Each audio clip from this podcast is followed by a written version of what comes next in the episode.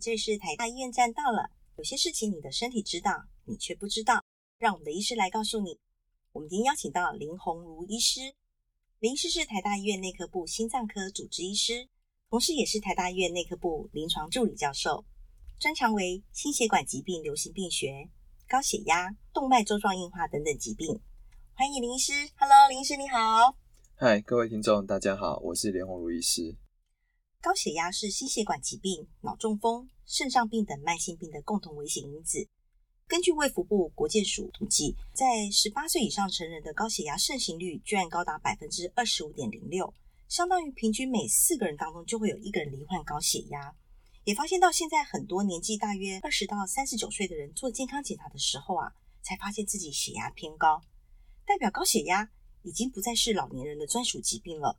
甚至很多人对于自己有没有高血压都不是很清楚，所以今天让林医师来跟我们聊聊，以及让我们来认识高血压。林医师，呃，刚才有提到有些朋友啊，因为做了一些健康检查后才发现血压高，或是在家里量血压都正常，一来医院就莫名的血压变高，这会不会就是因为来医院紧张造成所谓的白袍症？这也算是高血压吗？呃，第一个就是说，白袍症的确有这样子一个现象。嗯血压它本身会在不同的时间、不同的状况之下，血压其实是会有不断的浮动。嗯哼，血压上升不代表是一定有高血压的情况。嗯那高血压的定义的收缩压是大于一百三十毫米汞柱，舒张压是大于八十毫米汞柱。建议在早上起床后，在吃早餐之前坐着休息十分钟以后，是再量测血压。是的，那晚上呢，睡觉之前做个休息十分钟，量血压，早晚量一次血压，连续量个七天。我们在看这个七天当中，血压的平均值是不是有超过一百三八十？如果有超过一百三八十，那你可能。就很有很大的机会高血，我们现在目前叫做七二二的原则了，七二二原则对，就是呃连续量血压量七天，是早晚各量一回，每回各量两次，是好、就叫七二二的原则。这样子得到的血压的平均值，才是我们判断是不是有高血压的一个诊断标准。我们要秉持七二二原则，连续量七天，早晚就是早上起床吃早餐前，然后晚上是睡前，然后早晚各量一次，一天量两回，每一回量两次，就是所谓的七二二原则。是是，那我们量血压啊到底是要量哪一只手？左右手的血压会不一样吗？左右手的收缩压差异在二十毫米汞柱以内，我们都是在可以接受的范围，但是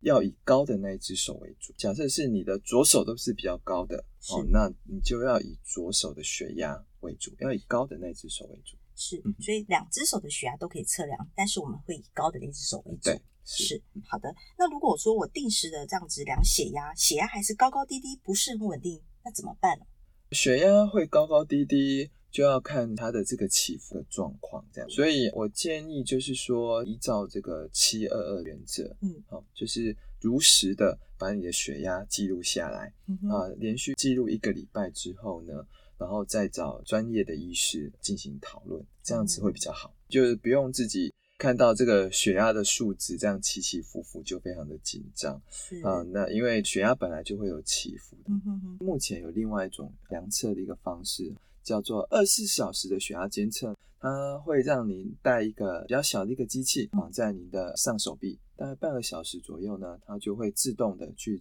呃量测你的血压。嗯哼，所以呢，利用这样子天二十四小时里面呢，多去量测几次，来降低这样子血压，因为它的浮动过大而造成它判断比较不准的一个状况啊、嗯所以这个是二十四小时血压监测的一个优点啊。嗯哼，那其实二十四小时血压监测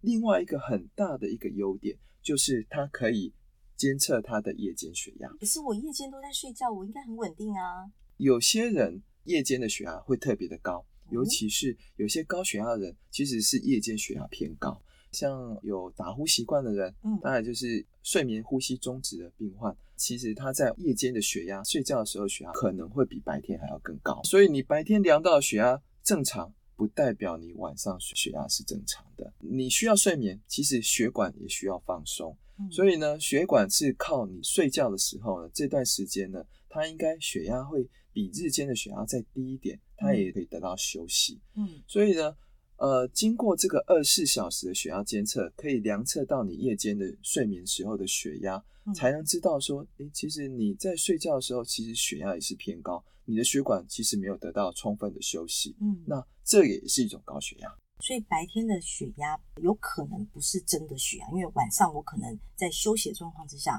我的血管还是没有办法放松。是高血压的种。透过二十四小时的血压监测，我们才会知道说夜间高血压的一个状况。是，所以如果我的血压呢还是不是很稳定的状况之下，我是不是就可以考虑请医师帮我做一个二十四小时的血压的侦测呢？我们还是会以七二原则当做一般民众量测血压的状况。嗯那如果我们在跟医师讨论过后呢，医师还是强烈怀疑您可能有高血压的一个状况的话，嗯那其实二十四小时血压监测是目前可以当做一个黄金标准啊。如果二十四小时血压监测也看到您有血压偏高的情况，或者有到高血压的一个诊断，那就可以诊断为高血压。是的。那我们知道现在知识很发达哦，网络谷歌大神一查高血压，咦，还会查到另外名词是高血压前期。所以请教林医师，高血压跟高血压前期有什么不同？高血压前期这个呃名词的话，呃，它背后的含义就是说它血压已经高了这样子。如果你的收缩压已经在一百二十毫米汞柱以上了，嗯好，在一百二十到一百三十这中间呢，我们就认为你是属于血压有偏高的一个状况。是，所以这个高血压前期就是已经快变成高血压嘛？对，还没有到高血压的诊断，所以很大的机会其实是可逆的哦哦、所以就是掌握一些生活习惯、一些原则，其实在高血压前期的话，其实是是可逆的。哦，所以高血压前期是可以恢复的。嗯好、那我们知道像压力呀、肥胖、饮食都跟高血压有关哦。甚至有些长辈会说：“哎呀，年纪大了，多多少少都有高血压，这是年纪大正常的现象啦。”那或是我们的父母亲呢有高血压，是不是我们就会遗传高血压？这到底是江湖传说，还是真正的原因啊？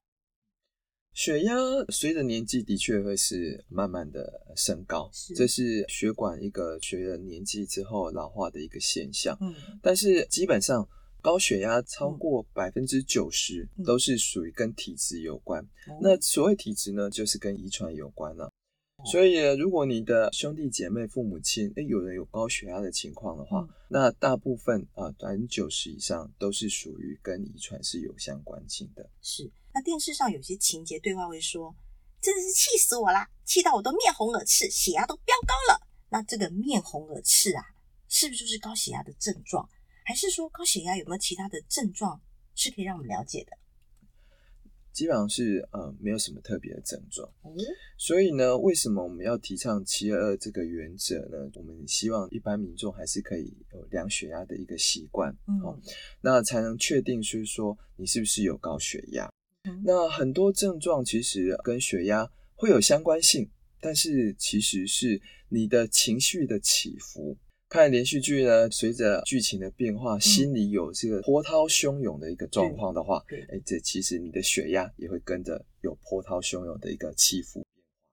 所以，怎么样量测到正确的血压？其实就是你要静坐个五到十分钟，是心情要放平静的时候，量到的血压才是正确的血压。血压其实影响非常的大哦。那嗯你可以想想看，身上的任何器官哦，它都需要血流的供应才嗯会得到养分。是所以呢，如果它的压力太大的话，都会造成器官的一些损伤哈。哦嗯那从脑开始嗯，脑啊、眼睛，还有心脏嗯、大血管、好、周边血管、肾脏，如果你长期没有控制的话，这些都会造成影响。嗯像脑的话，如果你是高血压长期没有控制的话，中风、脑中风的风险就非常的高。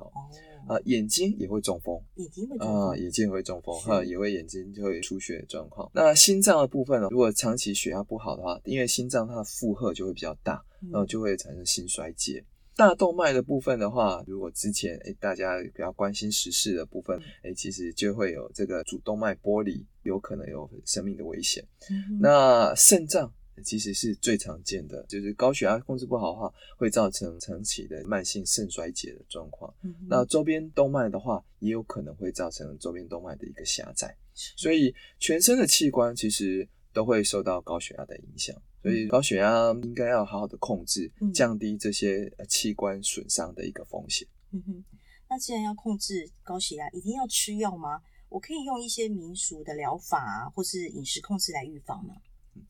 呃，高血压是不是要吃药？其实要看当下有没有看到有一些血压的一个高低，还有一些身体的器官是不是有受到损伤嗯来决定这样子。哈、嗯哼嗯当然，如果像说呃，刚才也前面有提及到，就是说，哎，高血压前期或者血压偏高的那个状况的话，嗯血压稍微高一点，那我们可能可以靠生活哦、呃饮食还有运动这样子一个习惯的一个调整哈、嗯来先控制看看能不能把血压控制下来嗯哦、也不一定要马上吃药。嗯哼但是如果血压已经诶偏高到一定的程度哈，嗯已经很呃高的非常多了哦啊，或者是说啊，也身体有一些器官已经受到损伤了，嗯好、像刚才提到就是说，哎看哎可能有些慢性肾衰竭的一嗯个状况出现了，那我们就会建议就是说血压应该啊赶赶快用药物赶快把它控制下来，可能是是比较好的。是。最后呢，还要请教我们林医师来跟我们分享哦，在日常生活中如何来预防高血压？目前高血压学会跟心脏学会其实针对于这个高血压的一个日常生活保健方式哈，其实它有提出一个口诀啊哈，嗯哼叫做 S A B C D E，好，S A B C D E，嗯就是六大方面这样子。嗯， S 的部分的话就是啊钠、salt，钠哈哈嗯，哼，我们希望就是说每天的钠的摄取量哦，在二到四克，换算成盐巴的话嗯就是五到十克这样五子到。十克，我就不能吃太咸的意对，思，不能吃太咸，尤其是呃，一般民众对于这个汤品嗯啊、都觉得汤品好像是比较营养。其实汤品它其实呃钠含量其实是非常高哦嗯哦，像说是呃拉面啊、泡面啊这些钠含量比较高的，在血压比较偏高的病患的话，嗯、就是民众对于这样子一个食物的摄取啊、呃嗯就要非常节制哈、哦，就是嗯哼尽量要避免。A A 就是 alcohol，就是 Alcohol 酒精。哦酒精，嗯嗯，呃，简单来讲的话，如果是换算成就是一般的酒精的含量的话，嗯大概三百到四百毫升的啤酒的话，男性的话大概是一瓶呐、哦，啊，哦，对，一、嗯哼一天大概是一瓶是左右这样子，，是是女性的话大概就是半瓶左右。嗯哼那如果你是不生酒力的，哈、嗯喝了酒以后就会面红耳赤这样子嗯的一个人的话，那我们会建议酒量还要再减半，太简单，哈、嗯就哼是一天大概要半瓶。嗯酒哼精的呃含量其实是一个很大的一个考量嗯啊、哼啤酒的话，大概酒精含量大概四到五 percent 左右嗯啊、哼所以呃，如果你喝高浓度的哈、就是像说是高粱的话，嗯那高粱的话大概就是五十 percent 啊，五十到六十 percent 以上的话，是那你当然就是呃就要相对于呃量的部分的话，就相对要比较少。用这样子一个比例去换算，大概就知道你那个酒精的摄取量应该要怎么去控制。嗯，但是我们对于一般民众，如果你并没有喝酒的习惯，嗯我们是建议你就不要养成喝酒的习惯，那是更好的。呵哦，呵是 B 的部分的话，就是 body weight，我们建议 BMI 是在十八点五到二十四，嗯哼好，在这个范围其实是比较好的。那当然，如果你的体重是稍微有比较重的话，我们建议 BMI 至少要控制在二十五以下，因为体重增加一公斤，你的收缩压就会增加一毫米汞柱。哇，啊，所以如果你血压只是稍微的略高，其实你控制你的体重的话，那个收缩压就可以控制得下来。是 C 的部分的话，是就是 cigarette cigarette 啊，就是戒烟。戒烟，嗯抽烟也会影响到血压，如果你可以不抽烟，让血管放松，你的血压就可以得到良好的控制。是 D 就是 diet、带有啊，饮食建议的饮食方式叫德蔬饮食，它基本的原则呢就是低钠多蔬果。所以呢，根据这样子一个原则的饮食方式，就是可以比较好的控制血压。嗯哼一呢就是 exercise， exercise 大概就是一周五到七天的一个运动习惯，每一次呢运动的时间大概三十到四十分钟就已经足够。那当然，如果你的运动没有那么的强烈哈，在中等程度的话，大概就是像快走。那如果你比较喜欢用散步的方式，也没有问题，就是把你的运动的时间稍微再拉长一点，也是要每周五到七天，大概就可以四十分钟到六十分钟。养成这个运动的习惯，对于血管放松的情况其实是有帮助的。是，所以掌握这个 A B C D E 这样子一个六大方面的这个原则，嗯来控制你的日常生活保健，那其实对血压的控制就很有帮助。那我们再重复一次哦，我们要掌握 S A B C D E，对就是要低钠饮食是，A 是减少酒精的摄取是， ，B 就是我们要尽量的减重维持体态，对那 C 就是戒烟嗯，那 D 就是饮食尽量是采得蔬饮食，低钠多蔬果，是那 E 就是适当的运动。嗯哼，嗯，对。那如同林医师所说的，如果我们能够顺利的甩开原有的坏习惯，经由调整生活形态和饮食来改善，定期的量血压，如此一来，除了可以及时发现血压的状况，预防高血压，同时也能促进身体的健康哦。是，今天非常谢谢林医师的分享。谢谢大家，如果这些小资讯对您有帮助，欢迎订阅我们的频道，也可以分享给身边关心健康的朋友们。如果喜欢我们的频道，欢迎在 Apple Podcast 留下五星好评，并留言告诉我们希望听到的主题，我们会邀请台大医师聊给你们听哦。这里是台大医院站到了，我们下次见喽，拜拜。拜拜。